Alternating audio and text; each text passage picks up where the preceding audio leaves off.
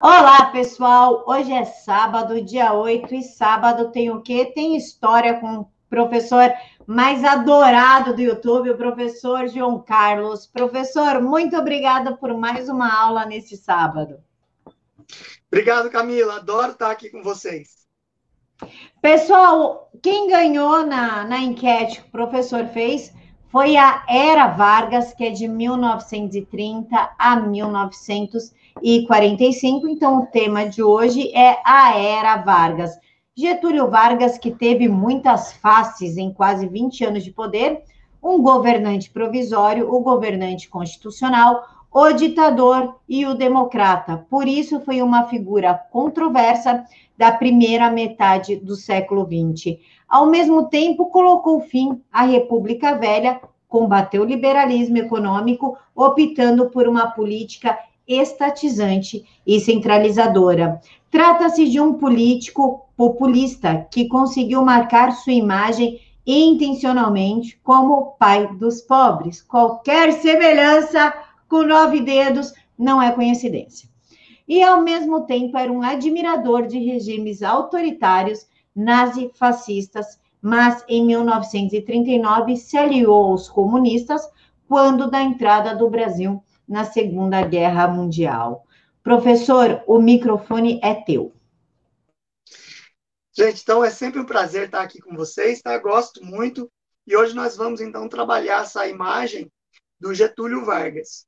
Getúlio Vargas, antes de nós começarmos os fatos da aula, é importante frisar que tem-se aquela ideia geral de que o Getúlio Vargas era um, é um conservador e que defendia o povo.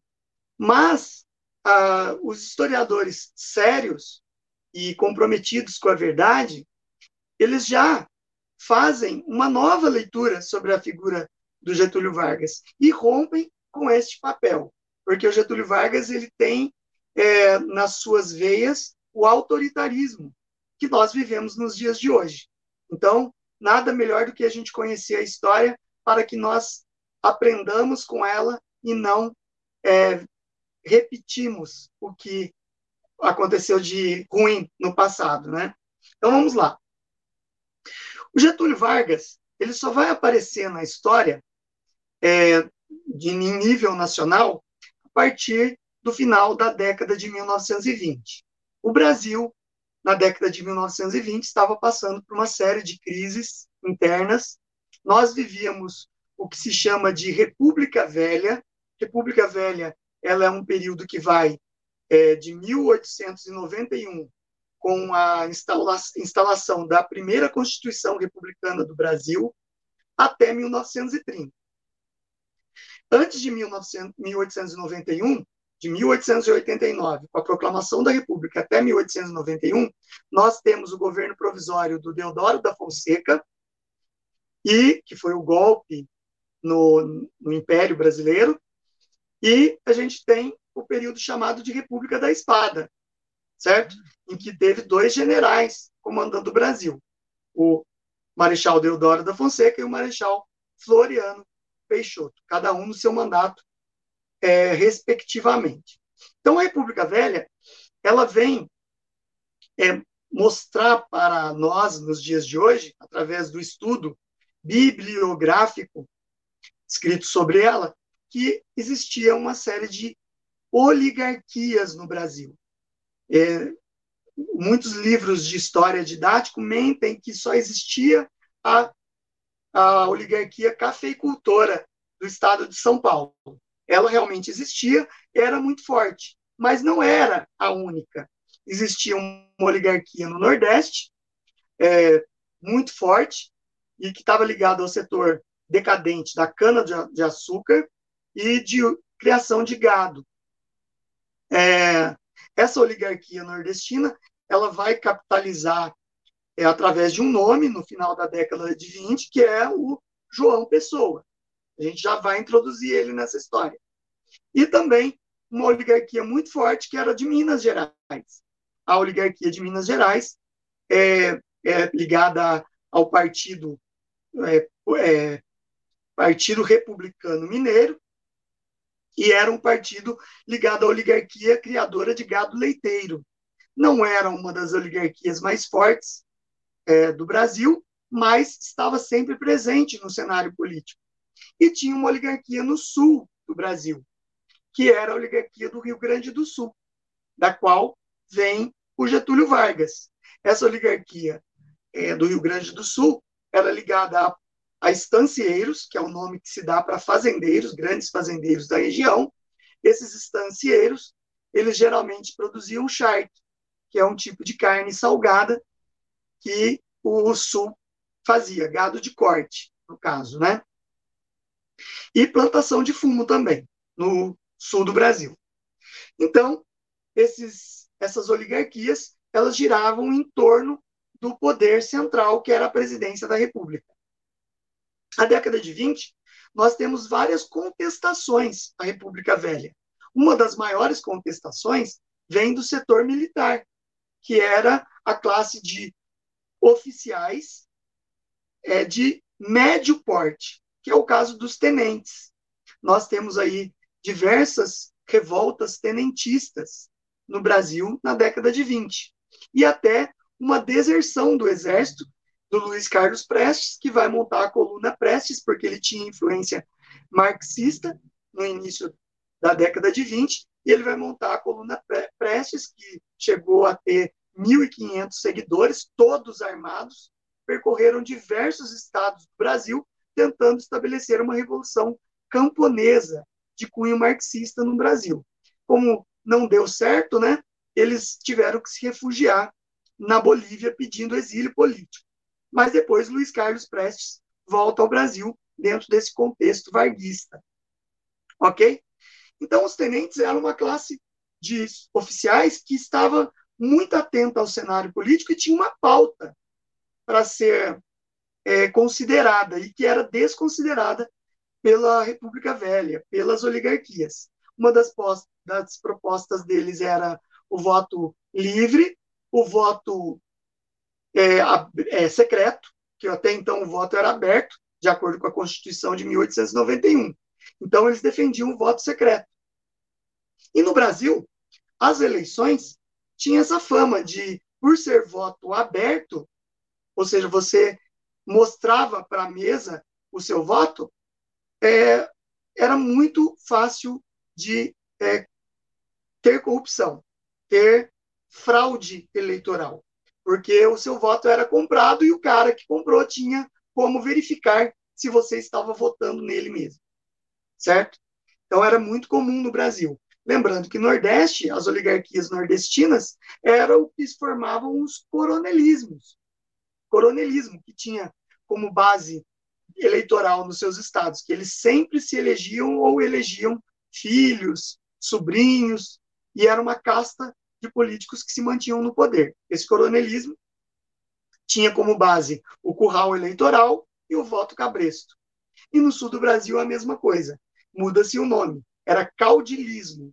Então o Getúlio Vargas, ele era um caudilho, que é o correspondente ao coronel, ao coroné, certo? Tinha lá o seu curral eleitoral e também tinha o seu voto cabresto naquelas regiões do, do sul. O Getúlio Vargas é de São Borja, no Rio Grande do Sul. Ok? Bom, então, na década de 20, a gente tem esse crescente de crises políticas internas dentro do Brasil. E o cenário internacional também não estava favorecendo. A oligarquia que tomava conta da presidência da República já fazia um, um bom tempo era a oligarquia é, cafeicultora, junto com a oligarquia mineira criadora de gado leiteiro. Por isso, existia uma política chamada política café com leite, na qual se alternavam no poder presidencial de quatro em quatro anos um político de São Paulo, representante da oligarquia cafeeira, e um político de Minas Gerais, representando a oligarquia criadora de gado leiteiro. Por isso, café com leite, certo? Eles se alternavam no poder. Acontece que no final da década de 20, com todo esse turbilhão acontecendo no Brasil, e ainda somado ao contexto internacional, que teve a queda da Bolsa de Valores de Nova York, que derrubou as ações na, na Quinta-feira Negra, 24 de outubro de 1929, causando essa queda, fez com que todos os produtos de exportação do mundo inteiro perdessem seu valor, porque não existia comprador para esses produtos mais. O café era o nosso maior produto de exportação. A oligarquia cafeeira, é, em alguns, algumas semanas, e isso vai piorando mês a mês, ela vai sofrendo os efeitos da queda da bolsa de valores. Foi o que se chamou de a Grande Depressão, certo? Uma depressão mundial econômica. E isso vai levar à falência. Vários é, produtores de café e também é, funcionários e empresas ligadas ao café, torrefação, distribuição, transporte, e uma série de é, pessoas ligadas ao ramo do café começam a falir ou passar de problemas econômicos muito grandes. Isso vai repercutir também na mão de obra, lá na colheita.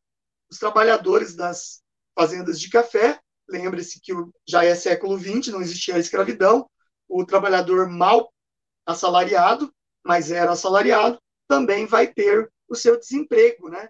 gerando uma onda de desemprego muito grande no estado de São Paulo. E quando você atinge na economia o principal produto de exportação, é como se fosse uma onda de choque, vai atingindo os outros produtos também. Então, todas as oligarquias começam a sofrer, porque eles eram produtores de alguma coisa, e também começam a sofrer é, para a venda dos seus produtos no mercado interno e no mercado externo. Ok? Bom, então, o presidente da época era o paulista Washington Luiz. E o Washington Luiz, ele, com medo desta crise e com medo que o próximo candidato a presidente pelo PRP, Partido Republicano Paulista, é, fosse de outras oligarquias, a oligarquia de Minas, no caso, e não é, ele assumisse a presidência e ele não teria o mesmo cuidado com o principal produto de exportação, que era o café. Esse era o medo do Washington Luiz. Então, no processo eleitoral de 1929, quando ia ser lançado a candidatura na política café com leite, o Washington Luiz rompe com a política café com leite e indica outro paulista, traindo Minas Gerais, certo? Ele indica o advogado paulista da elite paulistana, Júlio Prestes, certo? Então, isso vai causar uma ruptura política nessa política café com leite e vai fazer com que o governador de Minas Gerais, que ele tendia a ser o próximo candidato, né, escolhido pelo Washington Luiz, o Antônio Carlos, se chamava Antônio Carlos, ele vai, é, com essa ruptura, ele vai fundar a Aliança Liberal, que vai juntar todas as outras oligarquias, que vão ser chamadas de oligarquias dissidentes, porque vão ser dissidentes da oligarquia paulista, certo? Então ele vai reunir, capitalizando todas as oligarquias do Nordeste, o João Pessoa, o líder político daquela região. E na oligarquia do sul do Brasil, o Getúlio Vargas como grande liderança, capitalizando as oligarquias de Santa Catarina, Paraná e Rio Grande do Sul, certo? Bom, Formada a Aliança Liberal, começa a propaganda na rádio e também ah, os discursos, né? De palanque. Naquela época era muito comum os discursos em praça pública. Porque não existiam mídias tão abrangentes, né? Só os rádios e ondas médias. Então, o que vai acontecer? O povo começa a ver nesses políticos de outras oligarquias uma esperança. Vende-se aquela ideia de que eles são o novo na política, que eles estão contra o que é velho, que é a oligarquia cafeicultora paulista, certo? Então eles vendem essa imagem. Só que dentro dos estados de cada um, eles eram os antigos políticos, que papavam todos os cargos políticos, certo? Então, é apenas um jogo retórico, né? É, de dissimulação e falsas informações. O povo realmente aderiu a essa ideia de que a aliança liberal era a renovação, certo? E daí a gente vê ah, o lançamento da candidatura do Getúlio Vargas para presidente da República pela Aliança Liberal, tendo como vice o João Pessoa. E o candidato do PRP paulista era o Júlio Prestes, indicado pelo Washington Luiz. Ok? Vai transcorrer esse embate político durante alguns meses. A eleição aconteceria dia 1 de março de 1930. Ok? E a posse do ganhador só em outubro de 1930. Ou melhor, em novembro de 1930. Certo? Então, a eleição dia 1 de março e a posse em novembro. Certo? Então, existia um grande campo para eles é, usarem dos seus discursos para convencer o povo. A verdade é que tudo indicava que a Aliança Liberal era vista pelo povo como renovação e que tinha toda a tendência de ganhar. Existia uma aspiração do povo de tirar a oligarquia paulista porque culpavam, no caso, a Aliança Liberal culpava a oligarquia paulista do Brasil estar afundado nessa crise, da, que já vinha desde o início da década de 20. A eleição vai ocorrer em 1930, né, no dia 1 de março, e vai dar uma vitória apertada a Júlio Prestes, o candidato do Washington Luiz. Ou seja, a continuidade. Porém, a Aliança Liberal já, logo depois que a apuração saiu, já acusou de fraude as eleições, porque a agitação do povo nas ruas esperando as urnas serem abertas e divulgarem o nome do vencedor demonstrava uma aspiração muito grande que a Aliança Liberal ganhasse. Foi um banho de água fria, porque ganhou o Júlio Prestes. É provável que tenha havido mesmo é, fraude. Só que a Aliança Liberal não podia usar muitos, muito essa retórica da fraude, porque eles próprios usavam fraude eleitoral nos seus respectivos estados. Era uma prática política comum a fraude eleitoral no Brasil. Certo? Então, eles não podiam bater muito nessa tecla, porque senão o governo federal poderia é, também usar essa, essa mesma ideia contra eles. Olha, mas você se elegeu tantas vezes governador do seu estado através de fraude. Então, eles amenizaram essa questão. Acontece que, logo nesse processo de eleição e apuração, o João Pessoa, vice do Getúlio Vargas, sofreu um atentado na qual ele foi assassinado lá em João Pessoa. Hoje, os historiadores são categóricos em dizer que não foi um crime político devido à disputa presidencial. Foi um crime local, é, de forças de coronéis dissidentes locais. Briga por poder local, e não devido a ele ser vice na chapa do Getúlio para a presidência, certo? Mas Getúlio Vargas, ele tinha uma visão é, muito global sobre isso, né? E conseguiu sintetizar as, as aspirações do povo naquele momento. E logo ele capitalizou esse assassinato para a disputa presidencial, para a eleição. Ele começou a falar que foi crime político. Olha, o meu vice foi assassinado, eu provavelmente serei o próximo. Olha só o que, que a oligarquia cafeeira de São Paulo é capaz. Eles, é, mesmo ganhando, eles assassinaram a oposição. Né? Esse tipo de discurso começou a surgir. E daí o povo começou a entrar em revolta. Isso foi um discurso inflamatório, inflamou a, a, o povo em geral, que foi às ruas.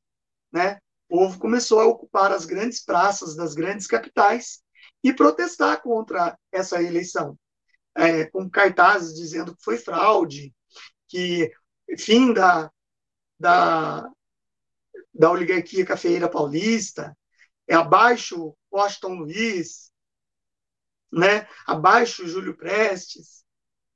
Acontece que a situação começou a chegar num ponto que poderia ser que o povo fizesse uma revolução. É aí que o Antônio Carlos, que era o presidente da Aliança Liberal, cita uma das frases mais emblemáticas do período. Ele diz: façamos a revolução antes que o povo a faça. Ou seja, as oligarquias nunca é deixar o povo fazer uma revolução, tomar o poder o povo. Eles tinham que tomar a frente, eles serem os condutores da revolução. E assim foi. É, o, o, exército, naquela época, seguia um sistema federalista em que cada região militar do Brasil tinha uma certa autonomia. Por isso, o exército ficou do lado das oligarquias dissidentes. Só o grupo militar de São Paulo e do Rio de Janeiro é que ficou do lado da presidência do Washington Luiz. E assim, o Getúlio Vargas, que era o candidato, né, que foi derrotado, mas foi injustiçado pela teoria da, da perseguição política, pegou um trem e, escoltado pelos militares, inclusive no vagão de trem que ele estava, foi o general Góes Monteiro, junto com ele, que é o general de exército da região sul, conduziu ele até o Rio de Janeiro, onde tenentes revoltados, que não seguiam a orientação do comando do, da região sudeste, no caso do Rio de Janeiro e São Paulo, já estavam esperando ele lá. Então, ele, isso aí levou meses, tá? Desde o dia da eleição até outubro de 1930, quando, no dia 24 de outubro, praticamente três semanas antes da posse do Júlio Prestes, ele chega no Rio de Janeiro e depõe o, Washington Luiz. Júlio Prestes não chegou nem a assumir o governo. Washington Luiz foi o presidente deposto. Daí surge aquela retórica em livros didáticos. Alguns livros falam que foi revolução, outros livros falam que foi golpe.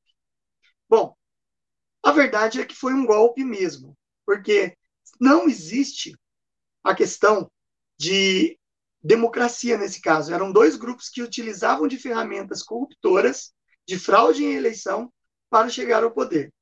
Foi apenas uma sobreposição de um grupo sobre outro. Tá? Então, não houve nenhuma revolução, porque não houve uma, uma mudança radical na, nas classes que ocuparam o poder. Por isso não é uma revolução, porque a revolução mostra que há uma alternância total. Não houve uma revolução, certo? Foi golpe. Um golpe na no presidente eleito Washington Luiz. Se ele foi eleito de forma honesta ou não, é uma questão. Mas que ele já estava no final de seu mandato e foi deposto, isso ele foi. Certo? Bom, e aí o Getúlio Vargas assume o poder como presidente provisório. O período de 1930 a 1934 é chamado de governo provisório. Ele promete a Aliança Liberal, que era o partido dele, né, a aliança política que ele fazia parte, promete eleições gerais para a presidência da República em seis meses. Porém, o Getúlio Vargas não cumpre essa promessa da Aliança Liberal. E despreza totalmente a Aliança Liberal. Ele vai governar de forma pessoal. Então, o que ele faz? Ele tira, destitui todos os presidentes de Estado, naquela época não se falava governo de Estado, né? governadores de Estado, eram presidentes de Estado. Ele vai destituir todos os presidentes de Estado com a ajuda dos militares de média patente e os de alta patente que o apoiavam, e vai colocar interventores no lugar. Né? O interventor, ele geralmente era um militar da classe dos tenentes. O Getúlio Vargas, de uma forma muito estratégica, trouxe para o seu lado essa classe que já vinha desde a década de 20, fomentando é, uma mudança no Brasil. Então, ele traz para o seu lado e coloca os interventores como presidentes dos, dos estados. Lógico que o estado de São Paulo, onde tinha a oligarquia mais rica, que era a oligarquia cafeira, ficou totalmente contra Getúlio Vargas. Eles brigavam por é, a valorização do café, medidas que valorizassem o café novamente, que fizessem o café é, ser valorizado no mercado internacional. Depois o Getúlio Vargas vai até tomar essas medidas. Mas inicialmente não. Queriam que tivessem eleições diretas para presidente da República imediatamente e a convocação de uma Assembleia Constituinte, já que se rompeu com a Constituição de 1891 com este golpe getulista, certo? Então, a gente vê que os paulistas eram uma oposição ferrenha ao governo de é, Getúlio Vargas. Getúlio Vargas vai indicar como interventor um, para, um pernambucano para São Paulo. Isso aumenta a revolta dos paulistas, porque eles já estavam passando um período de crise enorme, com diversas falências, com vários empresários do ramo do café cafeicultores é, indo à pobreza, com várias dívidas, vários trabalhadores desempregados. E eles colocam um cara que não era do Estado, que não conhecia a realidade política, econômica e social do Estado, um pernambucano. E assim, São Paulo é, começa a movimentar várias manifestações, principalmente na Praça da Sé, em que estudantes, principalmente da Faculdade de Direito do Largo São Francisco, que começou na Praça da Sé, a maior parte dos é, filhos de, filhos de cafeicultores do estado inteiro, estado de São Paulo inteiro, estudavam no Largo São Francisco. Era uma escola da elite, era uma universidade da, da elite. E eles fizeram uma manifestação que foram marchando até o PPP, que é o Partido Popular Paulista, que era o único partido que apoiava Getúlio Vargas em São Paulo. Eles foram com faixas até lá, houve uma exacerbação do movimento e eles resolveram invadir e fazer uma quebradeira no prédio. E daí o Getúlio Vargas pediu para as tropas, a Guarda Federal, que não era, não existia a Polícia Federal ainda, existia uma Guarda Federal de Defesa Pública, é, atirar contra a população. E assim, é, houve dezenas de feridos e quatro mortes imediatas, que foi o caso de estudantes de direito que os nomes, os sobrenomes deles acabaram virando o movimento MMDC, que é o Martins, Miragaia, Drauzio e Camargo. Esse fato da morte desses estudantes gerou a Revolução Constitucionalista de 1932. Foi uma guerra civil no Brasil. São Paulo defendendo os ideais constitucionais, a defesa de uma constituição para o Brasil. Porque o Getúlio Vargas estava governando por decreto, sem lei. Ele fazia a lei por decreto. Isso já mostra a veia ditatorial de Getúlio Vargas. E daí a gente tem três meses de guerra civil, chamada de Revolução Constitucionalista de 1932. São Paulo esperava contar com o apoio de alguns estados, que também estavam demonstrando descontentamento com Getúlio Vargas, que era o caso de Minas Gerais, que prometeu apoio, e o Rio Grande do Sul. Fato é que Minas Gerais, é, apesar de acenar com apoio, apareceram com tropas do lado do governo. E o Rio Grande do Sul também deu apoio logístico às tropas governamentais. E São Paulo ficou praticamente sozinha, contando apenas com um destacamento pequeno vindo do Mato Grosso para apoio. A ideia dos paulistas era arrumar para a capital. Então, o Vale do Paraíba e o Vale do Ribeira foram dois grandes centros de combate. Eles partiram, é um corredor, o Vale do Paraíba é um corredor natural para o Rio de Janeiro, que a maior parte dos combates aconteceram nas fronteiras ali, inclusive com Minas Gerais, na Serra da Mantiqueira, na cidade de Passa Quatro. Os combates foram encarniçados, é, paulistas não, não podiam contar com muitos insumos, porque o governo federal acabou é, proibindo a chegada de produtos nos portos paulistas, e assim São Paulo, depois de três meses, perdeu a, foi vencido né, na, guerra, na guerra civil da Revolução Constitucionalista de 1932. Mas mostrou a face heróica do povo de São Paulo, que defendia a constitucionalidade, o respeito às leis. Muitos historiadores esquerdistas tentam passar aquela imagem de que foi apenas uma vontade da oligarquia cafeeira ter é, uma revolta constitucionalista, e o povo foi induzido. Existiu, mas não foi completo assim. Existia uma vontade do paulista também, que estava sofrendo com o desemprego, vencer o governo de Getúlio e fazer com que o estado de São Paulo voltasse a crescer também, certo? Não foi pura manipulação.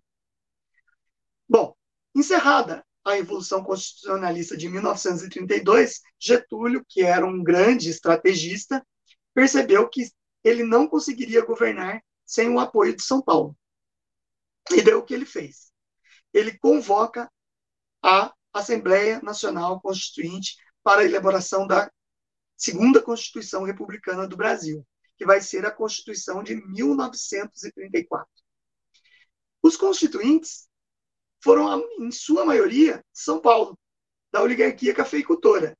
Tiveram juristas, advogados, é, membros da elite de vários estados, mas mais de São Paulo.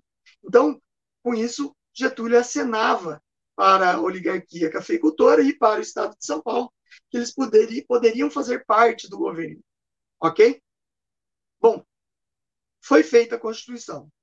Essa Constituição, pela ajuda dos cafeicultores e de membros ligados à área de comércio, que eram os deputados constituintes, acabaram elaborando uma Constituição extremamente liberal e que mudava muita coisa e trazia direitos trabalhistas. É aí que eu quero abrir a, mente de vocês para umas, umas coisas. A Constituição de 1934 falam os livros didáticos e muitas é, pessoas que manipuladoras tentam colocar na conta do Getúlio Vargas. Ah, o Getúlio Vargas trouxe uma Constituição liberal com vários direitos trabalhistas. Não é verdade. Os constituintes, principalmente de São Paulo, é que elaboraram essa Constituição. O Getúlio Vargas teve o trabalho de assiná-la, certo? Ele assinou a aprovação dessa Constituição e ela veio à tona. Ela estabelecia o voto feminino, não era projeto do governo do Getúlio Vargas, e até hoje fala que Getúlio Vargas que deu isso para as mulheres, certo? Foi a Constituição de 1934 através da Assembleia Constituinte. Voto feminino, voto secreto, também criava as leis trabalhistas de férias remuneradas e o, o trabalhador ele ia ter mais direito é, de um seguro social caso ficasse desempregado. Ainda não é o fundo de garantia por tempo de serviço, que vai ser institucionalizado um pouco mais tarde, certo? Então, engana-se quem pensa que houve um trabalho de Getúlio Vargas para beneficiar é, com leis trabalhistas. Esse é o primeiro ponto que a gente tem que refutar. Foi o trabalho de uma Assembleia Nacional Constituinte, ok? E também mostrava um caráter nacionalista essa Constituição, porque em alguns parágrafos dizia que todas as riquezas é, minerais do Brasil pertenciam apenas ao Brasil, o direito de exploração, comercialização e transporte. Então, não permitia ah, uma face liberal neste lado, tá? É um caráter um, um tanto quanto extremamente nacionalista coisa que outros países já tinham superado isso, como é o caso dos Estados Unidos. Bom, seguindo então essa questão, o Getúlio Vargas é, previa na Constituição de 1934 que teria eleições. Só que, por ele ter sido o grande convocador da Assembleia Constituinte, nada mais justo do que a, a eleição de 1934 ser indireta não, apesar de na Constituição estar contida que seria direta, ela foi realizada de forma indireta. O que seria uma, uma, uma eleição indireta? Apenas os deputados constituintes poderiam votar para escolher os presidentes, já que eles eram escolhidos pela população de uma forma indireta, eles escolheriam o presidente. E daí o Getúlio Vargas, praticamente como candidato único, foi eleito, certo? E daí a gente tem o início do governo constitucional Getúlio Vargas.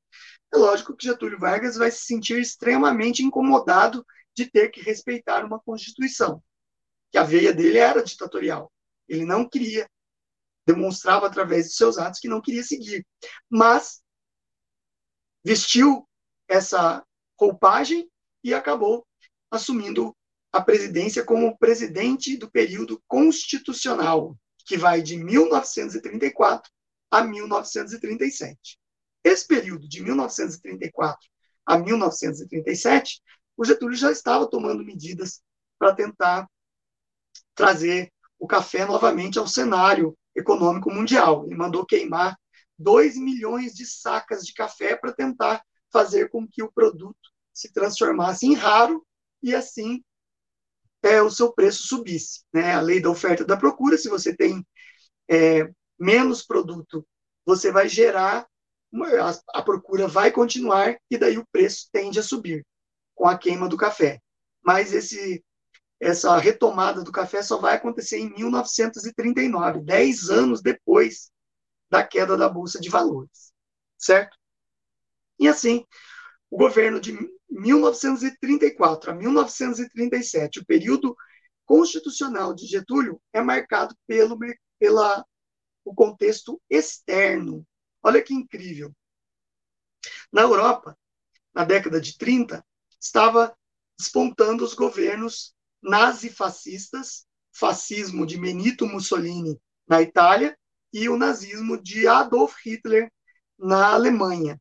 E o Getúlio Vargas se identificava muito com esses governantes totalitários que é, pregavam é, uma sociedade totalmente sem liberdade. E, ao mesmo tempo, também a União Soviética, que já tinha feito sua revolução em 1922, também estava em pleno andamento na Europa a sua expansão do comunismo, né, das ideias comunistas através das internacionais comunistas, inclusive o Luiz Carlos Prestes, da coluna Prestes, fez parte da, de uma das internacionais comunistas na década de 20.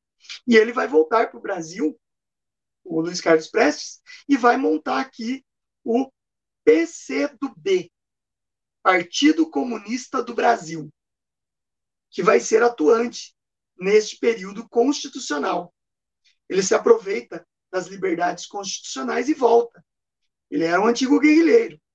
Fez treinamento na União Soviética. Participou das internacionais comunistas. E daí ele volta para o Brasil e funda, é um dos fundadores do PCdoB. A Olga Benário, que até tem um filme sobre ela, ela também conhece ele numa das internacionais comunistas lá na década de 20 e 30, lá na União Soviética, e acaba se tornando a esposa dele, e aí também a guarda-costas dele, e volta para o Brasil. Ela era uma judia alemã. Ok? Bom, então todo esse contexto internacional de embate entre comunismo, nazifascismo na Europa se reflete diretamente no Brasil. O Brasil vai ter um movimento baseado na, no nazifascismo, que é um integralismo fundado pelo jornalista Plínio Salgado. Eles andavam uniformizados com uma braçadeira com o símbolo grego, a letra grega sigma, prestavam é, continência ou a forma de cumprimento deles era a mão estendida para o, os coeligionários, como se fosse o Zig Heil nazista, e gritavam a palavra, em vez de Zig Raio, eles diziam Anauê, que é a palavra indígena para salve. Certo? Então era o nazifascismo tupiniquim.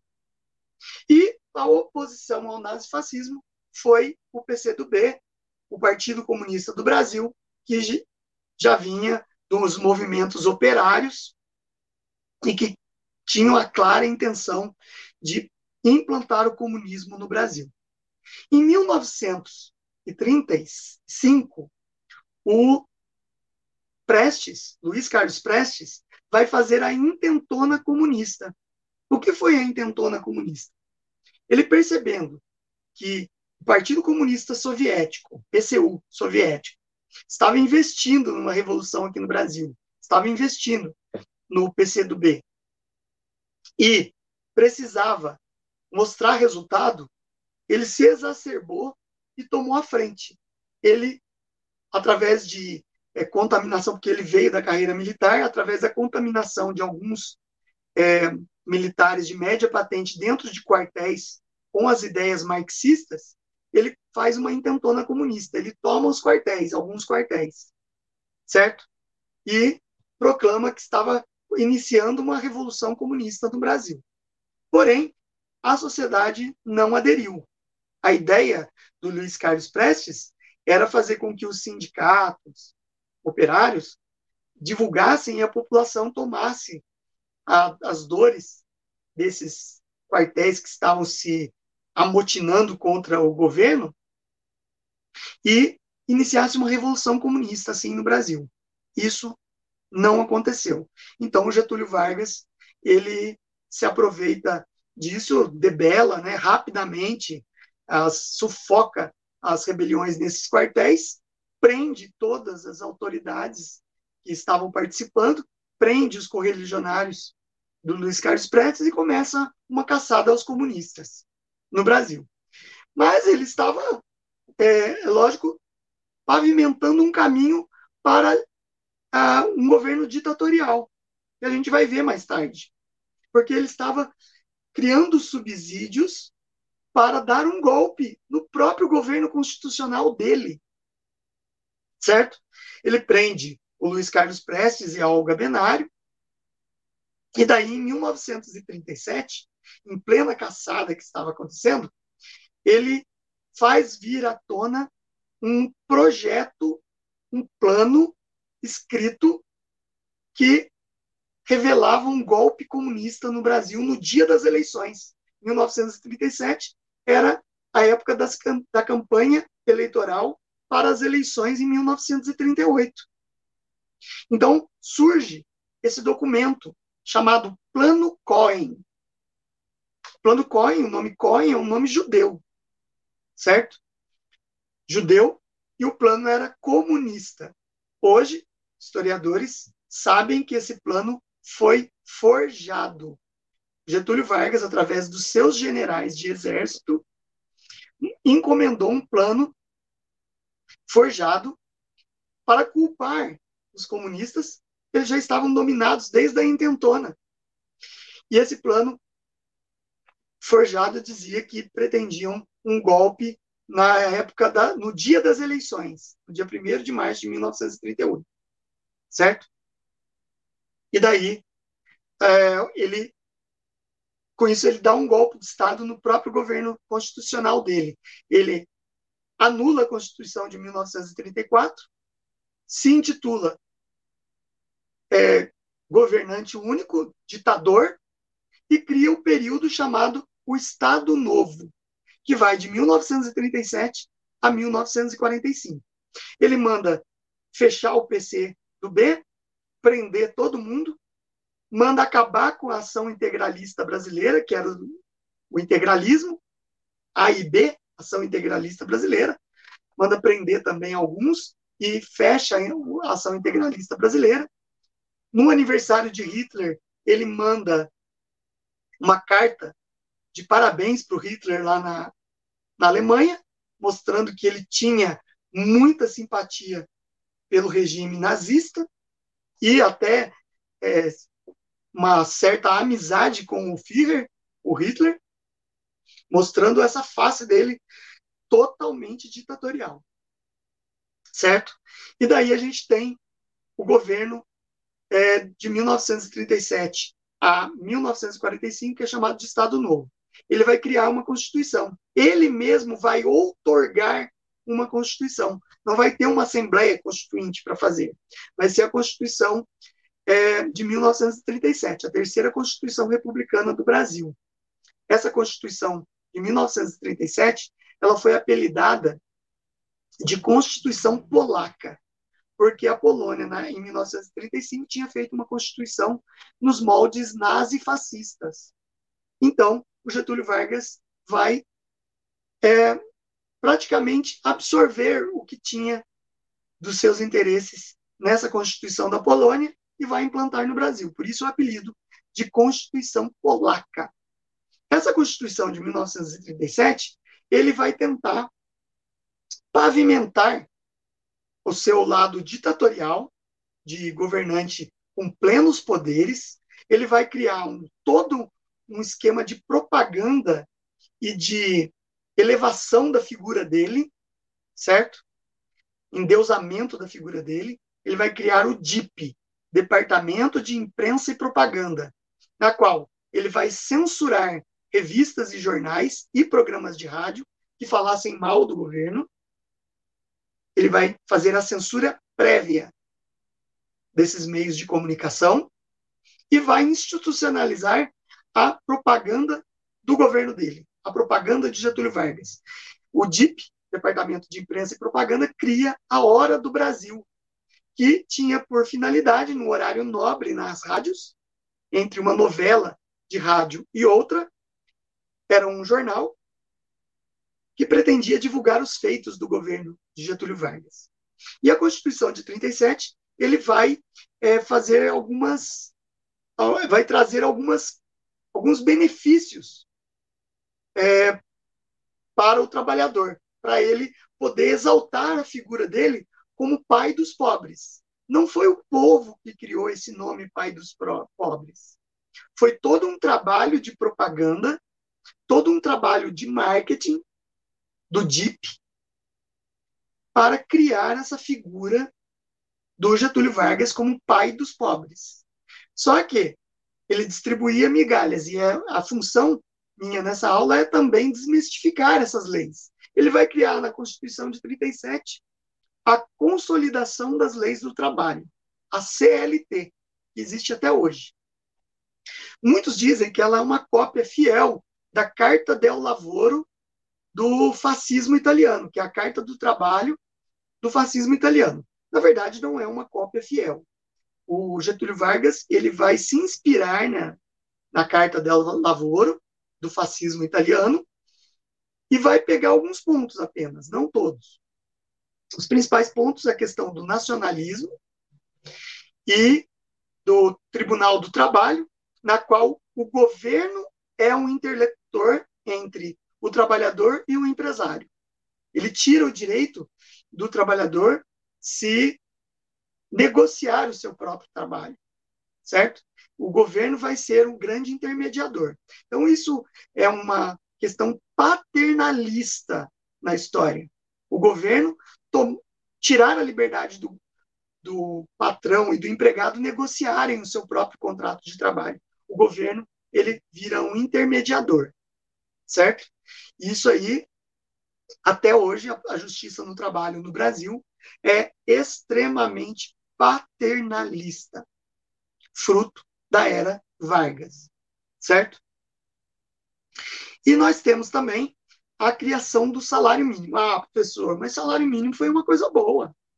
Lembro que na década de 30, o Brasil estava começando as pesquisas demográficas do Brasil é, mostravam já uma fuga do campo. A população estava vivendo de forma miserável no campo, com a crise do café, com a crise de 29, começou a migrar em massa para as cidades, buscando uma melhor condição de vida e melhores salários, certo? Então, é, o, esse salário mínimo ele veio para beneficiar o patrão. Por quê? A média de salário da, das cidades era em torno de 400 mil réis, que era o dinheiro da época. Os salários da cidade eram, em média, 1.400, é, 400 mil réis. E o salário no campo era em torno de 80, 80 mil réis. Ele institui o salário mínimo de 100 mil réis. Quem que ele beneficiou? o empresário. Porque daí o empresário falou: não, eu pago o salário mínimo de acordo com a lei. De 400 mil réis, a média do salário mínimo caiu para 100 mil réis. Então, na verdade, o Getúlio não era o pai dos pobres, ele era sim a mãe dos ricos, certo? ele beneficiou muito a classe empresarial fazendo isso. Ok? E ele criou o, a licença gestante. Daí o pessoal fala, professor, mas a licença gestante é boa. A partir daquele momento, nenhum empresário queria contratar mulher, porque a mulher ficava grávida ia ter direito à licença gestante remunerada. Então, na verdade, essa falta de negociação entre o empregado e o patrão, que é tutelada pelo Estado de Vargas, foi muito prejudicial à mulher, ao, à trabalhadora. Outro caso, o descanso semanal remunerado. Onerou o patrão e agora é, o patrão ele tinha que pagar o descanso do trabalhador também. O que fez com que o patrão quisesse pagar mesmo o salário mínimo, porque daí abatia os custos de ter aquele empregado, certo? Lembrando que, por exemplo, nos Estados Unidos, o trabalhador trabalha por hora. Se ele trabalhar todos os dias da semana, 10 horas por dia, ele vai ganhar as 10 horas por dia. Sábado, domingo, segunda. Não tem esse negócio de descanso semanal em que ele não trabalha, tá bom? Só dando um exemplo. E na, também na lei ele se preocupou bastante em criar leis de segurança do trabalho, que eram ainda muito tímidas, porque os acidentes nas grandes siderúrgicas aconteciam a todo momento. Nesse período, que ele prega aquela imagem de pai dos pobres, ele começa a ser assediado pela Alemanha nazista e pelos Estados Unidos. A Alemanha representando o eixo, Japão, Itália e Alemanha, Roma, Berlim, Tóquio, e os aliados representados pelos Estados Unidos. Era a França, a Inglaterra e é, Estados Unidos e União Soviética, certo? Que estavam do lado dos aliados. Ele começa a ser assediado. Por quê? O Brasil tinha que tomar uma posição. Ia ficar do lado de quem na Guerra Mundial, que começou em 1939. Aquela, toda aquela exacerbação política na Europa acabou gerando a Segunda Guerra Mundial. O Brasil tinha que escolher. Então, ele começa a ser assediado. Um dos maiores industriais alemães, que é da Indústrias Krupp, que fabricava canhões e armamentos para os alemães, chegou a oferecer é, construir siderúrgicas aqui no Brasil, caso o Vargas é, optasse por, por apoiar a Alemanha. Os Estados Unidos, preocupado porque o Vargas tinha essa face fascista, né, de estar ligado ao fascismo, o que, que os Estados Unidos fez? Convocou toda uma estrutura para trazer o Brasil para o lado dos aliados. Aí o Walt Disney é convocado, ele cria o personagem Zé Carioca, cria um desenho em que o Zé Carioca e o Pato Donald visitam a Bahia e tudo mais para cooptar o Brasil, para trazer o Brasil numa política de boa vizinhança com os Estados Unidos, certo? E mais importante, o presidente norte-americano da época da Segunda Guerra Mundial, que teve quatro mandatos, único na história americana, teve quatro mandatos, Franklin Delano Roosevelt, que também foi o presidente que criou o New Deal e tirou os Estados Unidos da Grande Depressão de 29, ele chegou a vir para o Brasil, uma visita oficial, passeou pelo Nordeste, de, em várias capitais, fez um passeio de jipe na cidade de Natal, no Rio Grande do Norte, onde os Estados Unidos, um passeio de jipe junto com Getúlio Vargas, onde ele tinha interesse de construir uma base militar norte-americana certo? O Vargas, ele, como um bom caudilho, né? Ele vai falar, ele vai utilizar a seguinte estratégia. Ele vai usar a política pendular. O que é um pêndulo? Pêndulo é aquele que fica assim no relógio.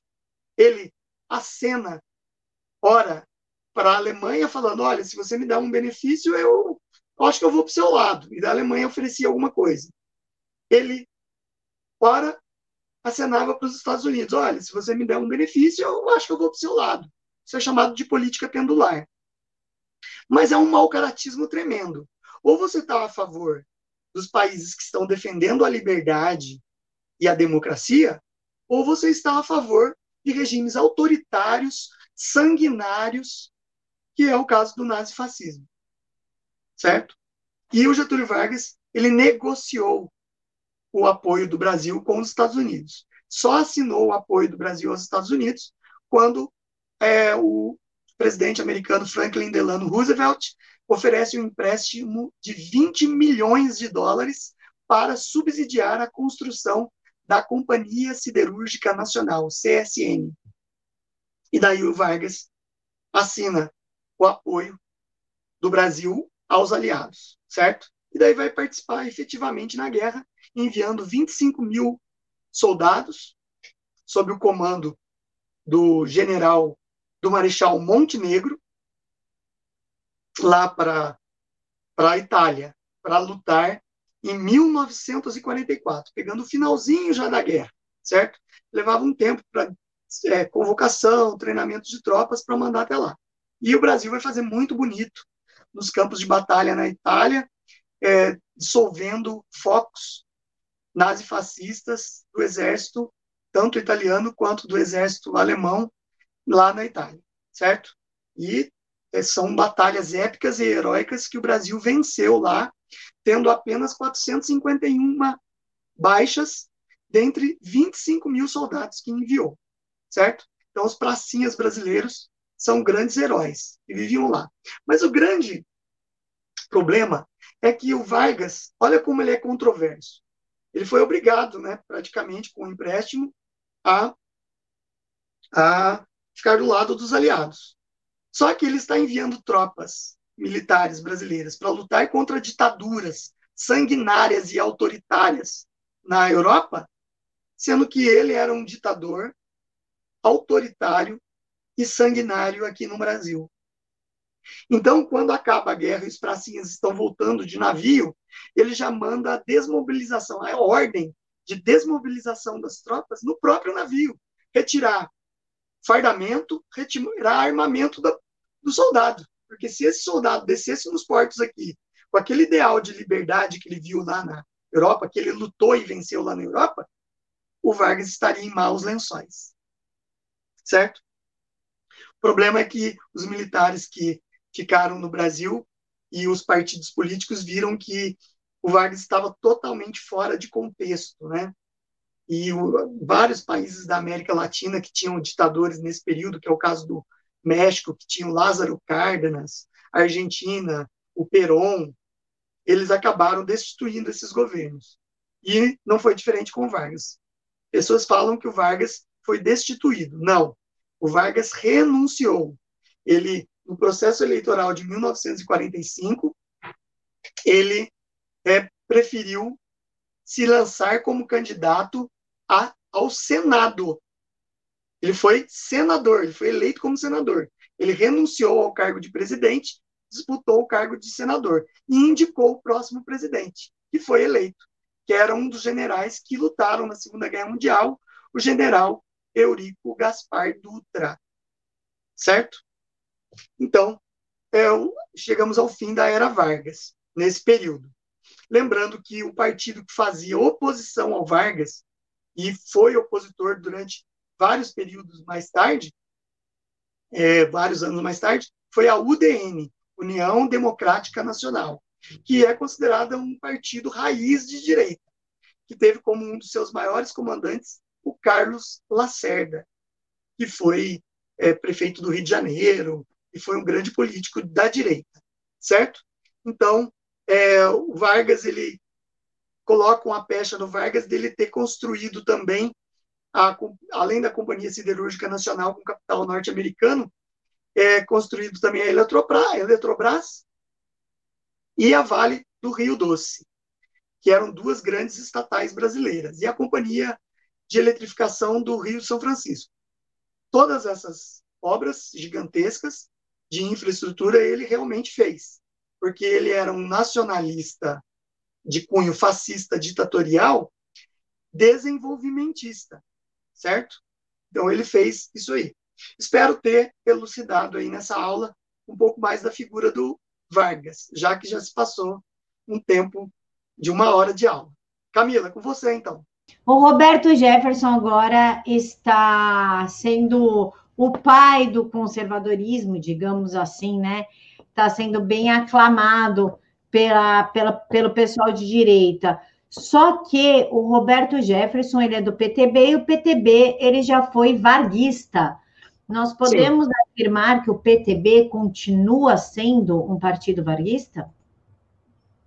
Então, hoje nós temos uma série de heranças que o Vargas deixou, né? A maior herança que o Vargas deixou foi o populismo. Esse lado de querer agradar o povo dando é usando a política do conta-gotas, né? Não é fazendo medidas efetivas que vão melhorar a vida do povo. O populismo ele, base, ele parte do princípio que você pinga uma gotinha ali, dá uma migalha e você traz aquele povo para o seu lado. Olha como ele é bom, como ele é legal, como ele é o pai dos pobres e tudo mais. Mas assim, você não constrói é, portos, você não constrói estradas, você não constrói nada em benefício de uma região, de um, da maioria de um povo daquela região. Então, neste sentido, é, tem muitas heranças em vários partidos dessa época do Vargas. Eu vejo a figura do Roberto Jefferson com muito cuidado. Para mim, o Roberto Jefferson, quando ele esteve envolvido no mensalão, que ele foi o cara que foi pegar o dinheiro lá no Correios com o Marinho, né? É, e que recebeu uma mesada lá no Correio. E daí esse cara estava sendo filmado secretamente, acabou denunciando e descobriram que o cara que estava indo buscar a mesada era um emissário do Roberto Jefferson. Eu fiz até um vídeo no canal sobre isso, sobre o mensalão do PT. E daí o Roberto Jefferson vem à tona e coloca todo o esquema do mensalão do PT em público.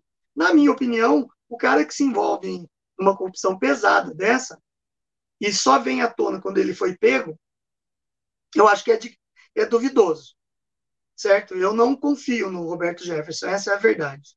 Não confio. Para mim, hoje, ele está fazendo um serviço para a direita, ganhando muitos adeptos da direita e tudo mais, mas não é isso que o histórico dele mostra. Muita gente pode falar, ah, professor, mas ele pode ter mudado, ele pagou na justiça o que ele fez. Olha, sim, ele pagou o que ele fez e eu acho que ele sabe de muito mais coisas daquela época. Mas, por algum motivo, não entra mais nesse assunto. É, eu acho que o tempo vai dizer quem é Roberto Jefferson de verdade, vai trazer à tona a verdadeira face dele. Eu acho que ele, no ambiente político de hoje, ele está querendo marcar o nome marcar o nome dele, marcar o nome do PTB, que foi o partido varguista. Na época do Vargas, tinha duas grandes correntes políticas: a UDN, União Democrática Nacional, que era de direita, e o PTB, Partido Trabalhista Brasileiro, que é o do Roberto Jefferson hoje, que era o partido, vamos dizer assim, populista da época, né? Era o PT da época. Então, eu acho que a gente tem que olhar com muito cuidado. Eu acredito que ele está usando deste populismo no discurso, no discurso dele. E assim, olha, eu dizer, triste falar isso, Camila, mas eu vou ter que falar. Eu acho a direita muito ingênua. A direita brasileira, ela não estuda o histórico. Ela alguém que sai em defesa de é, pega um discurso de defesa de alguma coisa que a direita está defendendo, ah, já vira um herói. Vira um herói e de repente, né? Então acho que há que se ter muito cuidado com isso. Certo? Camila. É, eu também acho, professor, falsos heróis aí tá tendo de monte, né? Depois viram verdadeiros traidores. É. Pessoal, as redes sociais do professor está aqui na caixa de informações. O próximo tema vocês escolhem no Twitter dele e também na comunidade do YouTube, certo, professor? Certo. Camila, eu só deixar aqui, se alguém tiver mais interesse sobre a Revolução Constitucionalista de 1932, eu fiz um vídeo de meia hora no meu canal falando da Revolução, tá? que é um adendo à Era Vargas. Obrigado, então, gente, pela... Desculpa, professor. Obrigado aí pela audiência, gente. Então, assistam, porque é importante que vocês tenham um contexto da Revolução para entender a Era Vargas como um todo, o que aconteceu aqui em São Paulo, Minas traiu São Paulo, foi uma bagunça. Então assistam, vai estar aqui na caixa de informações o link do vídeo também, para quem tem preguiça de digitar, né? Só segurar o Ctrl, clicar que abre numa outra aba. Que Deus abençoe todos vocês. Amanhã é domingo de literatura. Como a escola emburrece, a gente já junta tudo num, num pacote só de informação. Então, eu aguardo vocês amanhã. Lembrando que as votações para a próxima aula de história é no Twitter e no canal do professor.